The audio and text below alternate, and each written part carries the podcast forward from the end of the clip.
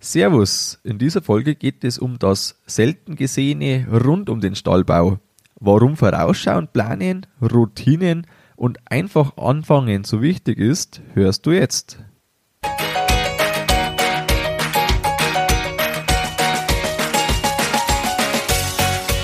Herzlich willkommen beim Kuhstall Bau und Umbau Podcast. Hier bekommst du viele nützliche Ideen und Tipps für deinen optimalen Stall mit Blick auf das Wohl von Mensch und Tier. Schön, dass du da bist. Ich bin Gusti Spötzl und ich unterstütze Milchkuhhalter, die richtigen Entscheidungen für ihren Stallbau oder Umbau zu treffen und eine für sich optimale Lösung zu finden, ohne jemals schon einen Stall geplant und gebaut haben zu müssen. Hallo in der heutigen Folge. Wie gewohnt gibt's zum Schluss Neuigkeiten von unserem Stallbau und jetzt widmen wir uns dem Thema der wichtigsten Aufgaben. Du warst sicher schon mal auf einem Tag der offenen Stalltür. Da gehst du durch den Stall und wenn noch keine Drü Kühe drin sind, dann schaust du sehr genau die Verarbeitung vom Beton an und vom Dach. Du siehst natürlich auch das oder nur das fertige Ergebnis, und meistens ist da kein größeres Thema, dass der Weg dahin doch anstrengend war. Da steckt eine, eine Menge Organisation dahinter und beim Umbau oft noch mehr als beim Neubau. Den Bereich rundherum, da möchte ich dir ein bisschen einen Einblick geben. Ich finde, der Bereich ist für dich als Betriebsleiter oder Betriebsleiterin fast genauso wichtig wie das fertige Ergebnis. Es kann ein Jahr purer Stress werden, das muss es aber nicht. Ganz wichtig dafür, der erste Punkt in dem Thema, das ist sich selbst organisieren. Das ist das A und O. Da nutzt man zum Beispiel Werkzeuge und da empfehle ich dir jetzt auch unbedingt das Tool Evernote, Todoist und einen Kalender. Das sind praktisch die Werkzeuge zum Arbeiten, zum sich organisieren. Wenn du keine Melkmaschine hast, dann musst du mit der Hand melken. Aber die Zeit ist ja lang schon vorbei. Und so ist das mit Papier auch oder alles im Kopf haben. Die Zeiten sind vorbei und deshalb nutzt man einfach Sachen, Werkzeuge, die es mittlerweile gibt. Und meine wertvollsten Werkzeuge in der Hinsicht, das sind Evernote und Todoist. Den Kalender, das ist für dich sicher selbstverständlich, aber nicht für alle und deshalb möchte ich es einfach kurz erwähnen. Ich finde einen Kalender am besten auf dem Handy, weil da hat man einfach immer dabei. Evernote ist für mich die beste Notiz mit einer genialen Suchfunktion, ähm, also die beste Notiz-App, muss ich sagen, mit einer genialen Suchfunktion. Und die ist auf dem PC, auf dem Computer und dem Handy synchronisiert. Man könnte es auch noch zusätzlich auf dem Tablet synchronisieren. Ich habe äh, mal eine Anleitung für die Ideenbox gemacht. Da äh, gab es eine Folge, wie du Projekte umsetzt und Ideen behältst. Und wenn du in den Bonusbereich gehst, da hast du als Stallbaupostempfänger Zugang dazu dann siehst du die Anleitung von dem und hast somit auch ein bisschen das, den prinzipiellen Aufbau. Wie schaut der Aufbau für den äh, Stahlbau aus? Ich, oder erst einmal machen wir das, äh, die App überhaupt. Da es gibt Notizbücher. Notizen sind in einem Notizbuch drin und da kann man einen reinen Text machen oder auch ein Foto dazu, ein PDF dazu. Man kann eine Sprachaufnahme machen, man kann eine Skizze machen oder auch so einen Anhang dran speichern. Und eben jetzt für den Stallbau, da habe ich ein Notizbuch für die Umsetzung. Da drin ist äh, das Bautagebuch. Das sind die offenen Abrechnungen, die ich täglich mitschreibe drin. Es ist die Zielplanung oder ein bisschen einfach der, der Zeitablauf ist da drin. Und äh, dann gibt's ein Notizbuch für Angebote, für Gespräche mit Vertretern. Das ist was meiner Meinung nach auch ganz was Wichtiges mit jedem Vertreter, den ich gesprochen habe, der hat eine Notiz und da schreibe ich ein bisschen so die, ja, die wichtigen Sachen, die so im Gesprächsverlauf drankommen, schreibe ich damit. Wenn du jetzt jemand bist, der äh, mit dem Computer nicht so schnell tippt, dann kannst du auch handschriftlich das mitschreiben und dann ein Foto machen und das Foto wieder rein. Für Betriebsbesichtigungen, dass man einfach da bei jeder Betriebsbesichtigung die wichtigsten ein, zwei, drei Punkte sich aufschreibt, ähm, die man sich so mitnimmt und eine Materialsammlung für alles Mögliche, was man einfach so, ja, da mal äh, Top-Agrarbericht über irgendwas, der wird abfotografiert und kommt da rein, der für den Stallbau interessant ist. Ähm, irgendwas, eine Kleinigkeit, die man sieht, die man hört, einfach in die Materialsammlung und dann ist das alles so drin, dass man das später wieder findet. Wenn man alles aufgeschrieben hat, gerade für das, was man mit Vertretern bespricht, dann ist es einfach deutlich verbindlicher, als wenn man nur eine Erinnerung hat. Ähm, die Situationen gibt's immer wieder, wie war das, wie, man ist sich nicht mehr ganz so sicher? Und dann liest man danach, was hat man jetzt da eigentlich besprochen zu dem Thema? Und da ist man froh, wenn man da noch irgendwelche Mitschriften hat. Und was auch praktisch ist, es kommt ja oft mal vor, man hat gerade bei so äh, auch teureren Sachen, da spricht man ja öfters mit dem gleichen Vertreter. Und dir kommen so mit der Zeit, in der Zeit nach dem Gespräch Fragen die musst du ja irgendwo aufschreiben, weil sonst vergisst du die ja, wenn du das nächste Mal mit demjenigen sprichst. Und da ist sinnvoll, dass man sich in der Notiz zum jeweiligen Vertreter, beispielsweise jetzt vom, vom Stallbauer oder wie auch immer, ist ja egal, dass man da ähm, die Fragen sich ganz oben reinschreibt, offene Fragen fürs nächste Gespräch und wenn man das nächste Gespräch dann hat, dann ruft man die Notiz auf, weil man ja da schon wieder die Notizen reinschreibt, dies, was dieses Gespräch war und somit hat man die Fragen, die sich so in der Zeit ergeben haben, direkt da. Ja und eben wenn man irgendeine Idee hat, ist das schnell abgetippt, ist sofort in Evernote Bautagebuch in Evernote einfach alles in Evernote, da ist es aus dem Kopf, man muss nicht alles dann selbst noch wissen und man hat das wirklich wo festgeschrieben, wo das einfach wieder abrufbar ist. Für die Aufgabenverwaltung ist die beste App Todoist. Das ist auch wieder mit dem PC und Handy synchronisiert und ich hau da alle Aufgaben rein, die ich so habe. Wöchentlich sortiere ich die Aufgaben und ich überlege mir da auch, ob jetzt die Aufgabe wirklich sein muss. Es gibt manchmal Sachen, die erledigen sich von selbst, die kommen dann natürlich wieder raus. Manchmal sind Sachen, die jemanden anderen betreffen, dann muss man schauen, dass man das delegiert. Und das, mit dem, dass man sich dann eine Wochenplanung macht, das muss man üben. Wenn man das Interesse hat, dass man eben die Sachen pünktlich erledigt, ist das eine Riesenhilfe. Und ich habe jetzt das, mache das schon seit über einem Jahr und mittlerweile schaffe ich, schaffe ich das, die Aufgaben so realistisch einzuschätzen, dass ich regelmäßig Tage habe, an denen ich alle Aufgaben erledigt habe. Das ist immer mein Ziel, dass man die Aufgaben des Tages alle erledigt bekommt. Und es ist eine Hilfe auch unterm Tag, weil man doch die ein oder andere Aufgabe, du kennst den Spruch, aus dem Auge, aus dem Sinn, die man eben nichts vor sich sieht und irgendwann spät nachmittags denkt man dran, oh Mensch, das hätte auch noch gemacht werden sollen. Meistens ist es dann schon zu spät, man schiebt es auf den nächsten Tag oder nächsten Tag ist eigentlich dann irgendwas anderes wichtiger und dann bleibt es einfach hinten, was eigentlich gar nicht hinten bleiben sollte. Deshalb ist es so gut für mich, finde ich, wenn man einfach die Woche ein bisschen plant, wenn natürlich das Wetter mal anders spielt und so Geschichten, das ist dann einfach nicht im, im Einflussbereich, aber zumindest kann man sich mal vorsehen, das eine, das andere, wie auch immer. Die App ist auch super für regelmäßige Aufgaben. Zum Beispiel äh, monatlich bewerte ich die Kühe nach der Kalbung vorm Besamen und mache mit OptiBull, das ist ein äh, Programm vom LKV, den Anpaarungsplan. Und das ist sowas, das ploppt bei mir jetzt zum Beispiel jeden dritten Mittwoch im Monat auf. Und wenn das, äh, die Aufgabe erledigt ist, hackt man das ab und dann steht es im nächsten Monat schon wieder drin. Es sind auch Projekte möglich, also so Kategorien, wo man die Aufgaben unterteilt. Und ein Tipp, den ich da noch hab für dich, schreib immer die Anweisung mit zur Aufgabe rein. Also zum Beispiel die Lyra besamen oder den Anpaarungsplan erstellen. Wenn man sich einfach nur Anpaarungsplan reinschreibt, dann weiß man vielleicht nach einem Monat nicht mehr, was man damit meinte. Oder wenn nur Lyra da steht, äh, also das ist jetzt einfach äh, symbolisch ein Kuhname, dann bin ich mir vielleicht nicht mehr ganz sicher, ja, war jetzt das äh, zum zum, zum Besamen oder muss die behandelt werden oder was ist jetzt da gewesen? Deshalb immer die Anweisung gleich mit reinschreiben. Eine super Sache von der App ist auch noch, dass man Prioritäten vergeben kann.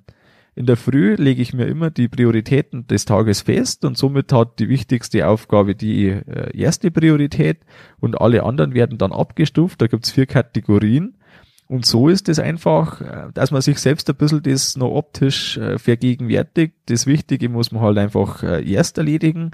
Und das, was dann nicht so wichtig ist, da ist ja nicht so schlimm, wenn man das dann einmal einen Tag aufschiebt. Was Hilfe ist, das mache ich nicht ganz konsequent, aber ich probiere es immer mehr. Wenn man eine Aufgabe einen Tag verschiebt, dann rutscht von der die Priorität automatisch eins nach oben. Und ganz wichtige Sachen, die dürfen einfach dann nicht verschoben werden und so wird das auch wieder erledigt. Das ist einfach eine Hilfe, wie man sich selbst ein bisschen beeinflussen kann und einfach sich selber unterstützen kann.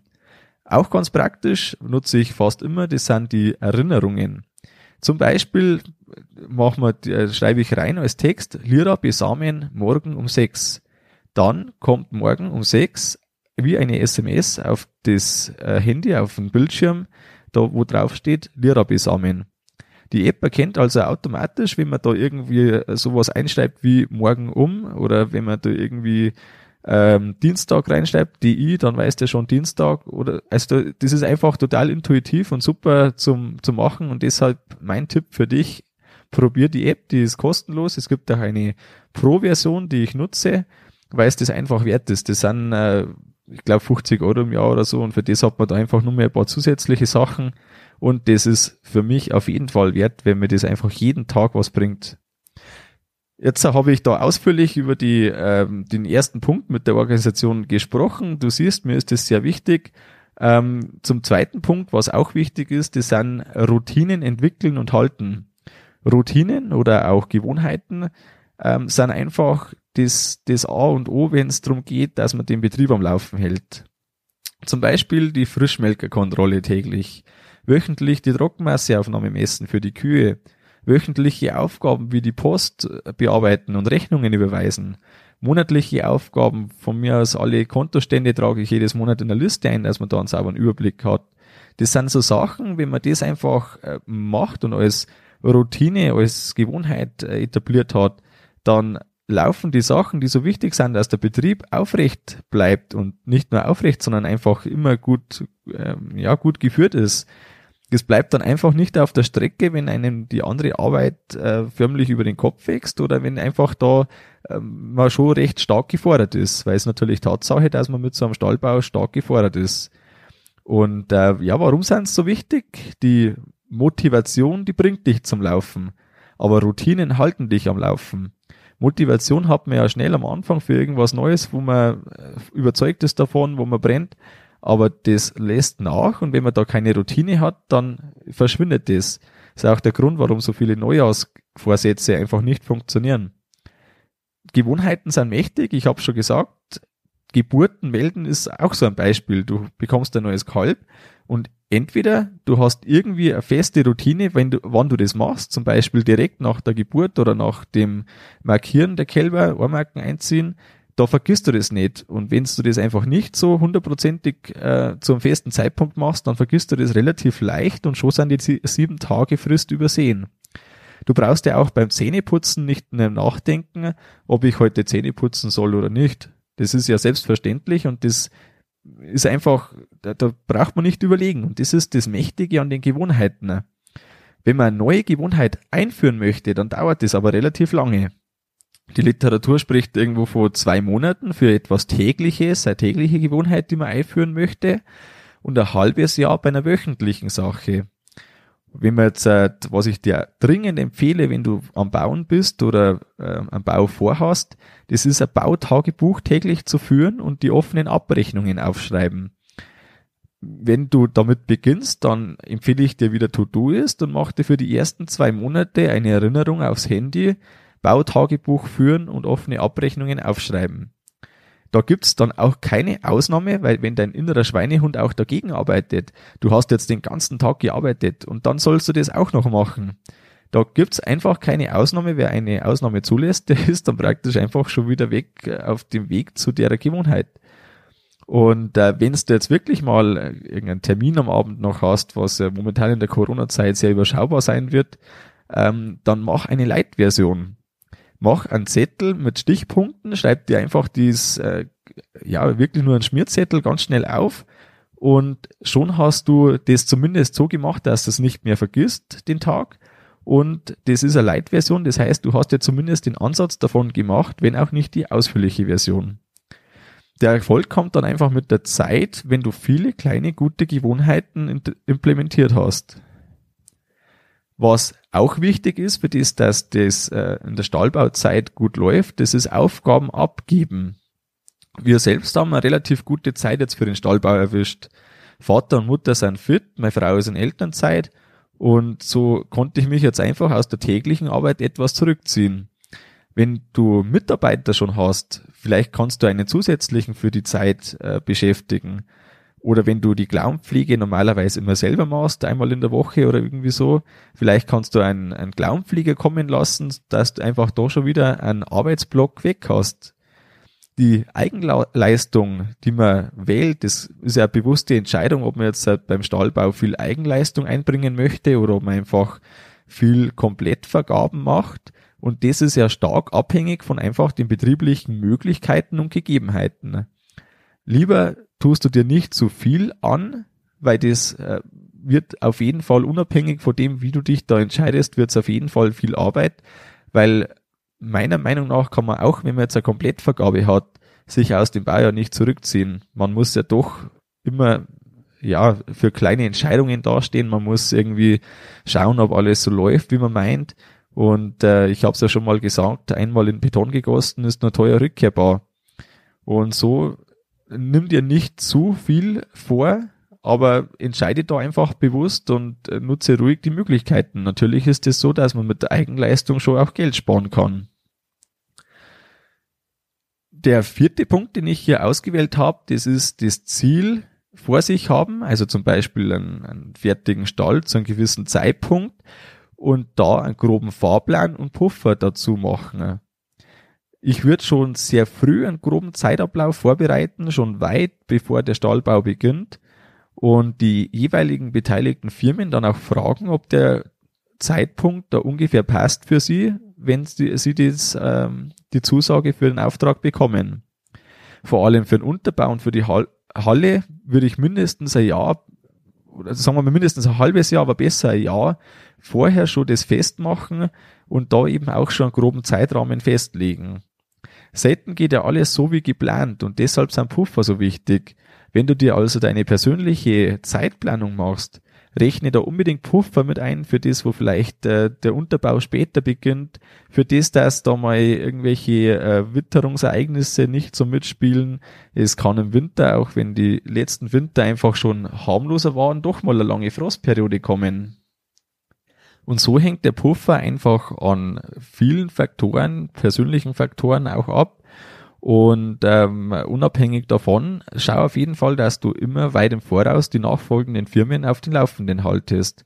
Gerade so der Fliesenleger oder der Elektriker, der Wasserinstallateur oder der Stahleinrichter, da legt man ja doch, und hier kommt der Kalender wieder ins Spiel, legt man ja beim äh, Angebot äh, durchgehen, beim Festlegen des Auftrages, legt man ja da irgendwo mal eine Zeitspanne fest, wo das ungefähr soweit ist. Und ähm, auf einen Monat genau oder auf eine Woche vielleicht sogar genau, je nachdem, äh, trägt man sich das halt dann ins, in den Kalender ein, wann man da vereinbart hat. Und wenn dann äh, so ein Monat vor dem geplanten Beginn dann äh, die Zeit soweit ist, dann rufst du einfach mal an oder schreibst, äh, wir sind jetzt so und so weit, äh, nach jetziger Einschätzung können wir den Termin halten. Vielleicht ist es auch besser, wenn es noch sogar eine Woche oder zwei vorher passiert oder auch äh, um ein paar Wochen das nach hinten sich verschiebt.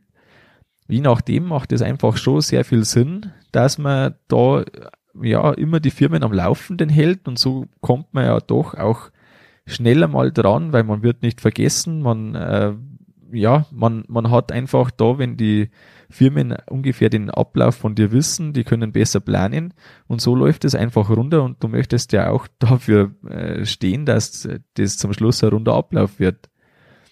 Der fünfte Punkt, der letzte Punkt, äh, ist äh, einfach anfangen. Wenn die Umstände passen und du einfach ja so weit bist, sage ich mal, dann spricht ja nichts dagegen, dass du einfach mal anfängst. Bei uns war es zum Beispiel der Oberbodenabtrag, da haben wir den in archäologischer Begleitung machen müssen. Ich wollte es unbedingt früh genug erledigen, weil wenn da irgendeine Überraschung aufkommt, dann kann es sein, dass einfach die Baustelle mal monatelang stillsteht, wegen dem, weil die Archäologen sich dann amüsieren. Und wir hatten ja die Baugenehmigung schon, aber wenn man da was beginnt, dann muss man die Baubeginnsanzeige ausfüllen und abschicken. Als Voraussetzung bei uns war die Statikprüfung schon äh, ja in der Baubeginnsanzeige äh, zu erfüllen, was wir aber nicht konnten, weil wir nicht mehr alle Halle gekauft haben.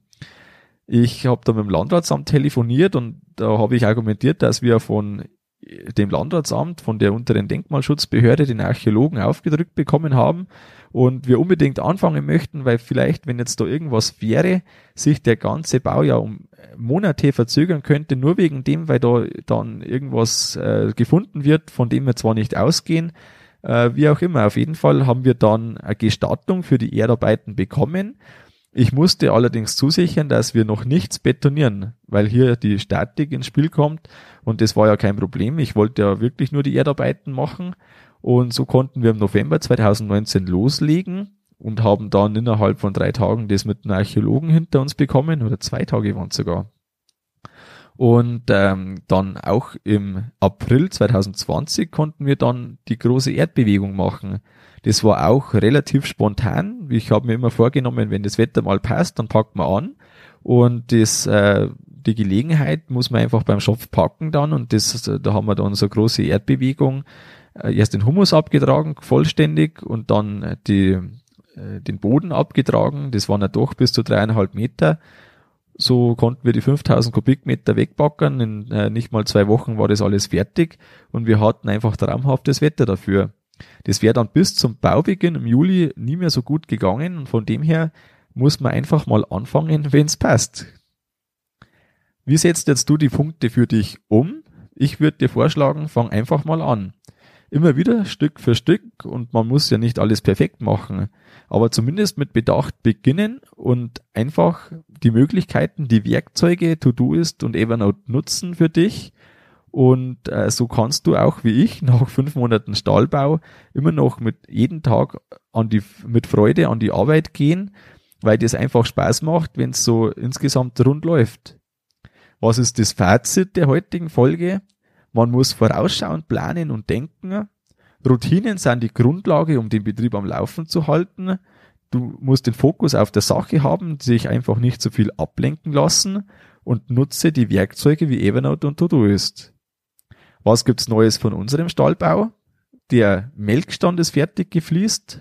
Räume sind begonnen zu fließen. Wir haben im Melkhaus äh, den kompletten Boden, den wir fließen und einige Wände.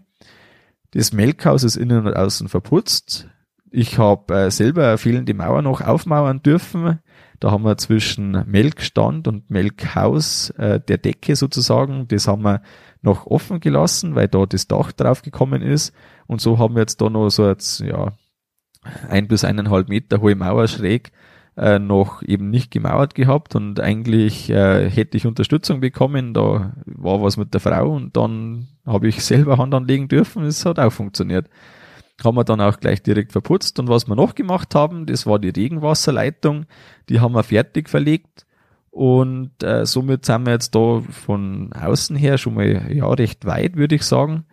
Und ähm, können wir jetzt halt so wie nächste Woche, Woche kommt das Hubfenster für einen Melkstand, das Fressgitter kommt, also einfach so Sachen, die man braucht, dass man weitermachen kann, die kommen jetzt und das ist ganz gut so. Ja, wenn du äh, selber Erfahrungen mit dem hast, äh, die, die Bauzeit, der Stress, der vielleicht damit kommt, äh, gib mir gern Rückmeldung. Schreib mir dazu einfach eine E-Mail an gusti.kuhstallbau.com. Du kannst auch gern noch ergänzende Sachen, das ist ein, nie ein vollständiges äh, ja, Programm, das ich hier abliefere. In dem Sinn, äh, du kannst einfach da, was dir noch wichtig ist, ja, mir schreiben und vielleicht äh, kann ich das einmal in der Folge passend aufnehmen. Das war's mit der Folge vom Kuhstallbau Podcast. Sei auch nächstes Mal wieder dabei. Dein Gusti Spötzl.